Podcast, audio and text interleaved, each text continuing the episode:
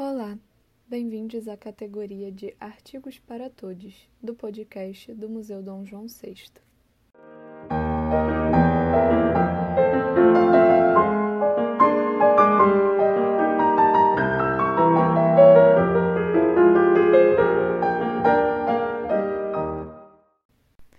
Realizaremos a leitura do texto as artes decorativas e a personalização na coleção Ferreira das Neves, do Museu Dom João VI, de autoria da professora Marise Malta, da UFRJ.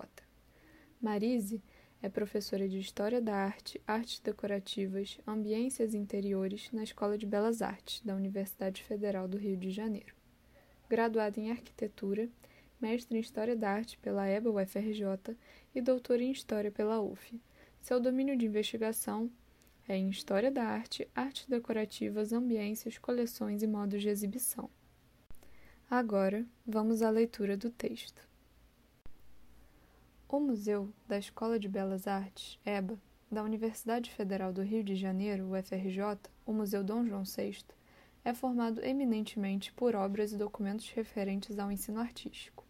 Quadros, relevos, desenhos, esculturas, gravuras, medalhas, aquarelas, livros, registros e documentos resguardam em seus respectivos suportes a memória de uma instituição que completou 195 anos em 2011 e que procurou educar homens e mulheres para a arte, para fazer, pensar, julgar, ensinar, entre outras ações. Nomes como Debré, Félix Emile Tonet, Araújo Porto Alegre, Vitor Meirelles, Pedro Américo, Henrique Bernardelli, Eliseu Visconti, Almeida Júnior, Rodolfo Amoedo, costumam ser citados preferencialmente para dar conta da produção artística oitocentista e da negociação da construção das imagens da nação. Não por acaso são artistas pintores, fazendo com que a história da academia e Escola Nacional de Belas Artes fosse relacionada quase que exclusivamente às imagens pictóricas, excetuando essa chave interpretativa, alguns poucos escultores foram laureados com citações. Hoje, não entendemos mais a história da arte por intermédio exclusivo da pintura e da escultura, nem por objetos tradicionalmente reconhecidos como artísticos.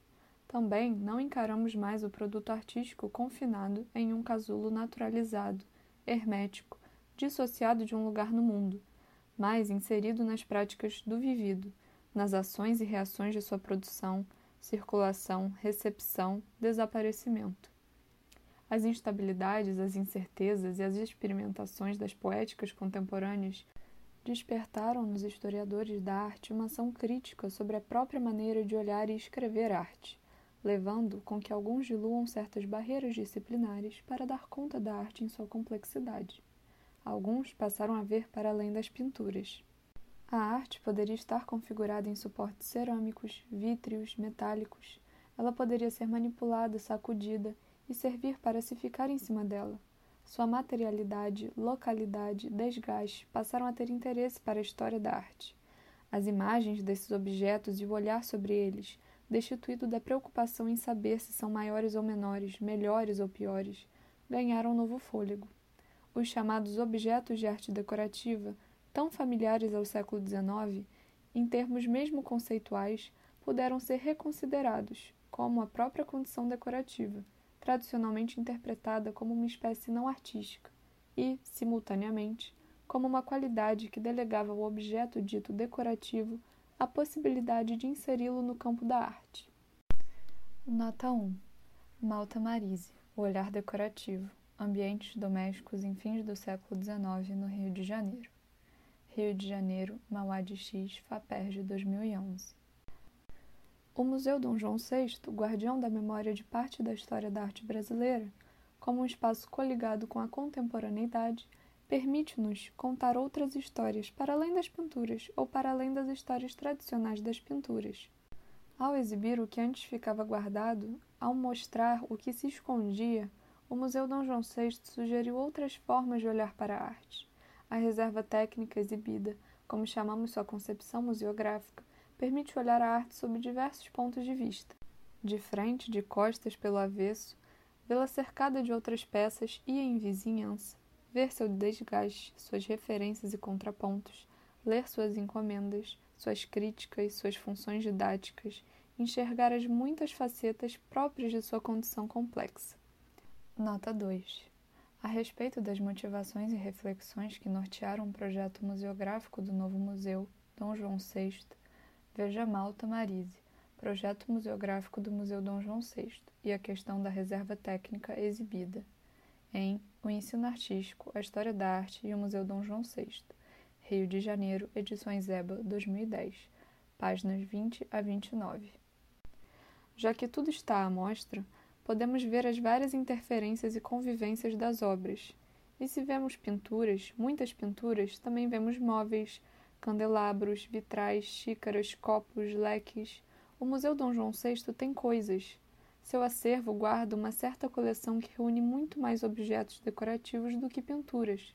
A coleção Jerônimo Ferreira das Neves. Nota 3.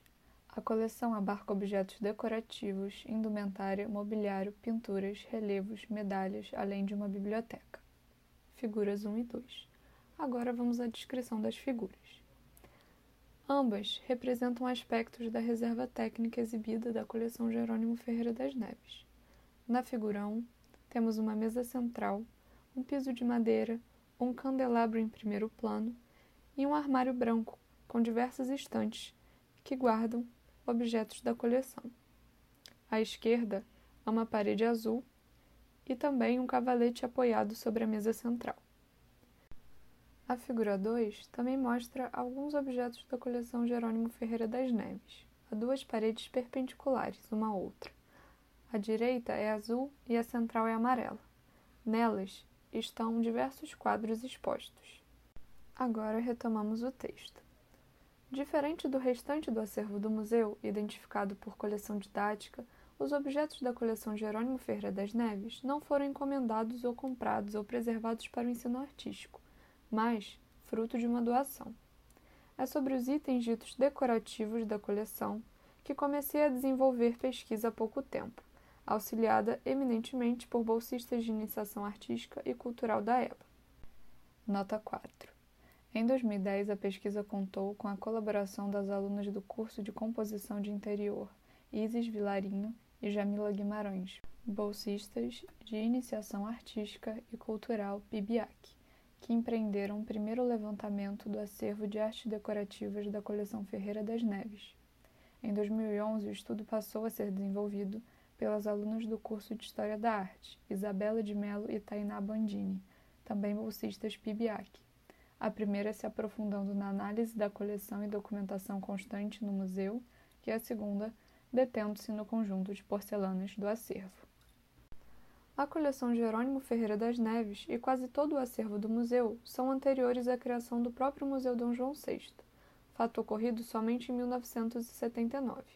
As peças que pertenceram a Jerônimo, falecido em 1918, foram doadas à Escola Nacional de Belas Artes em 1947, quando ainda ocupava o seu prédio na Avenida Central, hoje sede do Museu Nacional de Belas Artes. Apesar de a coleção ser doada no ano de 1947, a intenção de direcioná-la à escola já estava predestinada no testamento de Eugênia Barbosa de Carvalho Neves. Nota 5. Eugênia Barbosa de Carvalho Neves nasceu em 3 de junho de 1860, em Niterói enquanto Jerônimo Ferreira das Neves era natural do Rio de Janeiro e nascido em 15 de 5 de 1854. Os dois se casaram em 25 de maio de 1881, ficando Eugênia viúva em 4 de junho de 1918. Viúva de Jerônimo, desde o ano de 1934. Nota 6. Mesmo que em um primeiro momento não haja ligação direta entre os fatos, não custa lembrar que em 1933 foi criada a Cátedra de Arte Decorativa na Escola Nacional de Belas Artes. A doação, assim, foi realizada por Eugênia e coube a ela a escolha das peças a serem doadas e para quais instituições. Nota 7. As duas instituições que receberam doações foram a Academia Brasileira de Letras e a Escola Nacional de Belas Artes. Poderíamos perguntar por que a Escola Nacional de Belas Artes se os museus dariam maior visibilidade às peças da coleção. Em primeiro lugar, ainda não existia o Museu Nacional de Belas Artes, só criado em 1937. E em segundo lugar, Eugênia seguiu uma tradição. ela não foi a primeira a empreender uma doação à renomada instituição. Antes de seu falecimento em 1921, o colecionador Salvador de Mendonça, por exemplo, contribuiu com doações à Escola Nacional de Belas Artes. Em 1922, a viúva do Barão de São Joaquim cumpriu o desejo do falecido marido, doando 64 obras à Pinacoteca da Escola Nacional de Belas Artes. Nota 8. Knaus, Paulo. O Cavalete e a Palheta. A arte de colecionar no Brasil. Anais do Museu Histórico Nacional. Volume 33, Rio de Janeiro, O Museu, 2001, páginas 23 a 44. Na maioria, pinturas a óleo, além de desenhos e aquarelas europeias. Também, o Conde de Figueiredo doou 38 pinturas à Escola Nacional de Belas Artes. Já havia, portanto, um caminho constituído para direcionar as coleções artísticas de particulares no Rio de Janeiro. Eugênia, assim, seguiu uma prática corrente vigente em 1934. Provavelmente Eugênia não contava com a separação da coleção da Escola Nacional de Belas Artes, arregimentada para o acervo do Museu Nacional de Belas Artes, que aconteceria poucos anos depois. A coleção Jerônimo Ferreira das Neves, portanto, é a única coleção não didática que permaneceu na EBA. Porque o testamento não foi mudado, visto Eugênia falecer dez anos depois da criação do Museu Nacional de Belas Artes, é uma incógnita. Se não conhecemos muito sobre o doador, e muito menos a doadora, se eles ainda continuam um mistério para os pesquisadores, se ainda não sabemos como amealharam todos os objetos, talvez ao debruçarmos sobre o estudo das peças possamos enxergar melhor seu perfil artístico, formas de colecionar de uma época, suas procedências e suas personalidades. As pesquisas aprendidas até agora recaíram sobre a biografia do colecionador, bem misteriosa, e de estudos sobre as obras pictóricas, ultimamente empreendidas por Sônia Gomes Pereira, que já avançou significativamente. Nota 9. Pereira, Sônia Gomes. Coleção Jerônimo Ferreira das Neves, uma coleção portuguesa no Museu Dom João VI, no Rio de Janeiro, em Actas do Terceiro Seminário Internacional Luso-Brasileiro. Porto, CEPESE, Universidade do Porto, 2009, páginas 245 a 259. Antes disso, José Roberto Teixeira Leite e Mário Barata abordaram alguns itens da coleção, focalizando primordialmente pinturas e relevos antigos. Nota 10. Leite, José Roberto Teixeira. Pinturas flamengas ou de estilo flamengo dos séculos XV e XVI no Brasil. Revista Módulo. Rio de Janeiro, número 20, 1960. O foco sobre as pinturas excepcionais acabou por traduzir o colecionador por meio de uma ótica pictórica especial e deixou de lado os outros objetos, integrantes da coleção, que só se faz como tal por constituir um conjunto. Esse conjunto deveria ser mantido reunido, como condição de aceite da coleção. O testamento dizia: Toda essa riquíssima coleção artística lego à Escola Nacional de Belas Artes do Rio de Janeiro, com a condição de a Escola Nacional de Belas Artes do Rio de Janeiro reunir tudo numa sala, denominada Sala Jerônimo Ferreira das Neves, e inscrever no dístico dos objetos Coleção Jerônimo Ferreira das Neves, legado de sua viúva. No caso da Escola Nacional de Belas Artes do Rio de Janeiro não aceitar o legado nessas condições, rogo ao meu testamenteiro vender tudo em leilão, anunciando nos principais jornais do Rio de Janeiro. Leilão da riquíssima coleção artística do falecido Jerônimo Ferreira das Neves. O produto da venda dessa riquíssima coleção artística reverterá uma parte para a venerável e arquiepiscopal Ordem Terceira de Nossa Senhora do Monte do Carmo, de que sou irmã, para o Hospital São João Batista de Niterói e para outras instituições de caridade do Rio de Janeiro. Nota 11. Transcrição do Testamento de Eugênia Barbosa de Carvalho Neves, datado de 27 de 7 de 1934 que consta nos autos de inventário dos bens deixados pela finada, datados de 11 de 6 de 1947. O testamento, na parte que mencionava a Escola Nacional de Belas Artes, começava com a doação dos, abre aspas, preciosíssimos quadros antigos e modernos, fecha aspas. Na coleção há peças extraordinárias e antigas, como a tela Descida da Cruz, de Quentin Metzes e quatro painéis em madeira, atribuídos ao mestre do tríptico de Morrison. Se esses quadros poderiam ser considerados para fins de investimento ou para constituir uma coleção artística ímpar, as telas florais e Naturezas Mortas de Josefa Garcia Greno, figura 3, por exemplo, deveriam ter sido pensadas mais para fins decorativos ou parecem ter sido adquiridas por outra intenção e gosto, que formariam outra unidade ou subgrupo da coleção. Descrição da figura 3. A figura 3 é uma natureza morta, onde há flores rosa, branca, violeta, amarela no primeiro plano da imagem, com fundo de cor quente vermelha. Parecem estar apoiadas sobre uma mesa ou um pano de tons mais azulados e claros. A dimensão do quadro é de 55,1 por 65 centímetros e é de autoria da Josefa Garcia Greno, pertencente à coleção Jerônimo Ferreira das Neves, do Museu Dom João VI, EBA UFRJ. A foto foi retirada pela própria autora, Marise Malta. Agora retomando o texto. Josefa Greno era artista portuguesa, atuante nas décadas de 1880 e 1890. Participou de três exposições organizadas pelo Grupo Leão e se destacou pela pintura de arranjos florais. Essa presença de telas de artistas contemporâneos com obras de séculos anteriores trai a ideia de uma coleção artística uniforme e só de exceções existe um conflito e que não é restrito às pinturas. Em seguida, no testamento vinham citados os objetos. Abre citação. O meu belíssimo Cristo de marfim, os medalhões antigos de mármore, o medalhão Luca de la Robbia, as riquíssimas peças antigas de porcelana da China, Japão, Sèvres, Saxe, Berlim, as faianças e esmaltes, as miniaturas antigas, os quatro preciosos vitrais suíços antigos, os leques antigos, o riquíssimo peso de papel de ouro e esmalte, com um pequenino passarinho mecânico, o riquíssimo abajur de marfim, as peças artísticas de marfim, cristal de rocha, o riquíssimo paramento antigo de seda verde, tecido de prata dourada.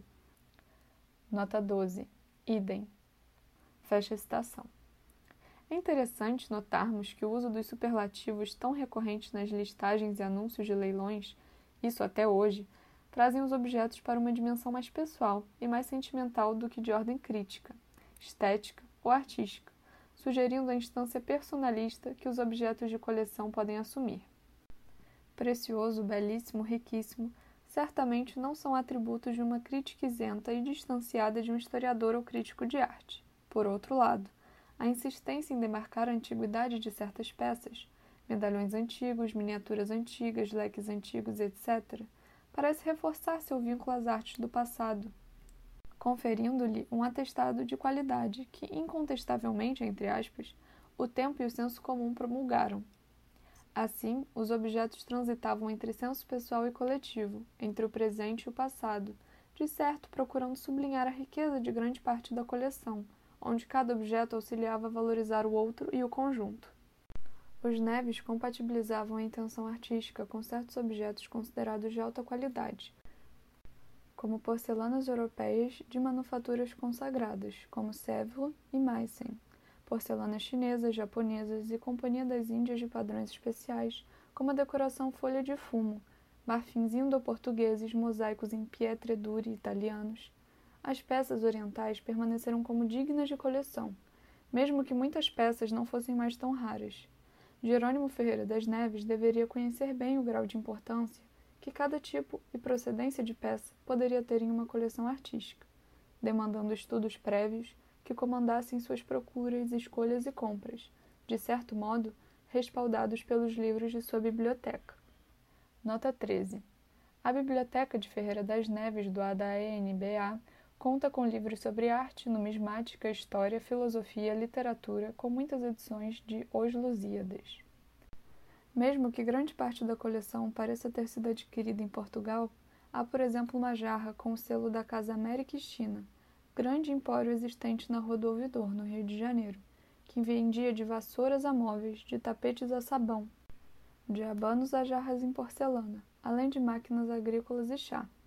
A loja da América e China, como anunciava seu cartão de divulgação, atuava como, abre aspas, importadores de chá e fazendas, esteira e objetos da Índia e China, gêneros norte-americanos, franceses, ingleses, alemães, portugueses, nacionais e etc.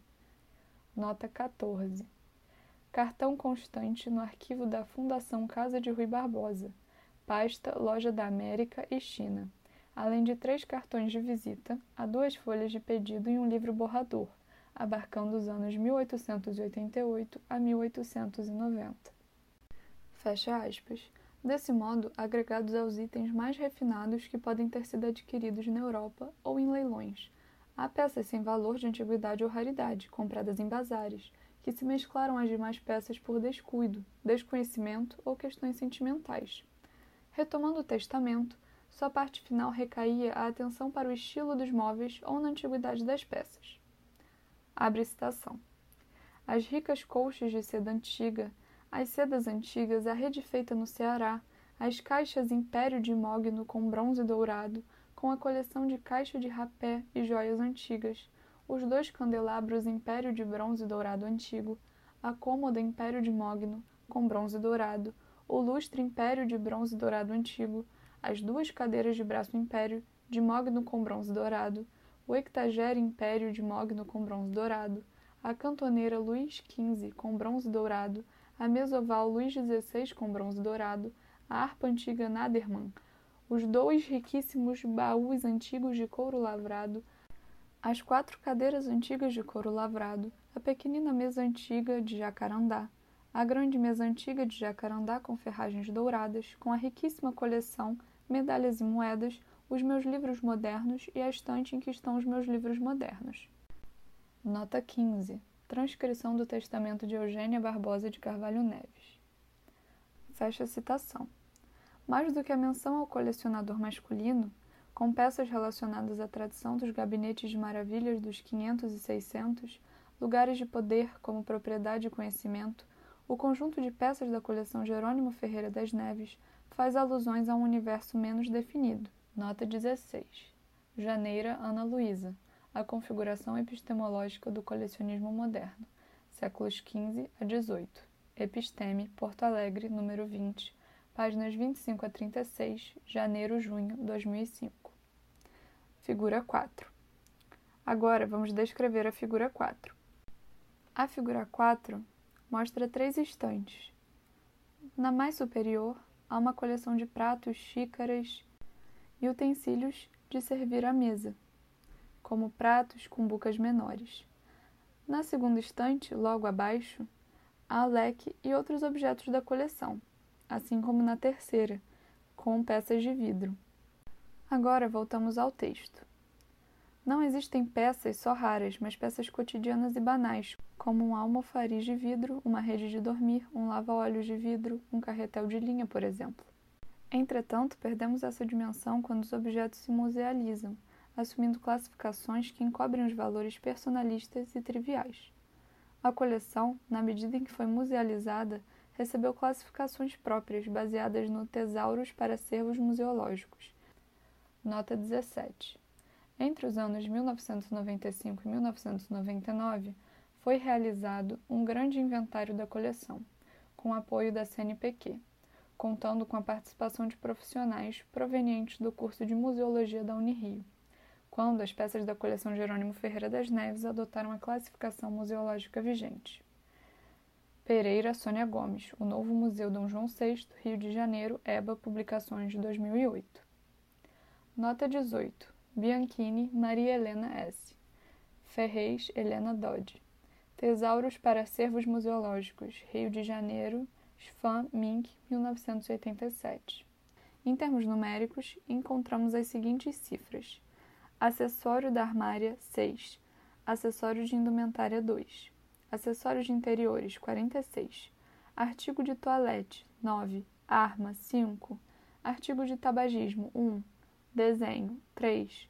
Equipamento de artistas e artesãos 3. Equipamento de comunicação escrita 22.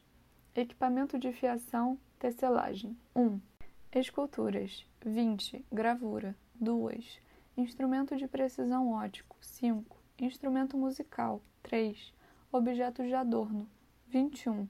Objeto de auxílio ou conforto pessoal 14 Objetos cerimoniais 5. Objeto de iluminação 8. Objeto pessoal 2. Peça de indumentária, 19. Peça de mobiliário, 22. Pintura, 29. Utensílio de cozinha mesa, 93. Totalizando 341 peças.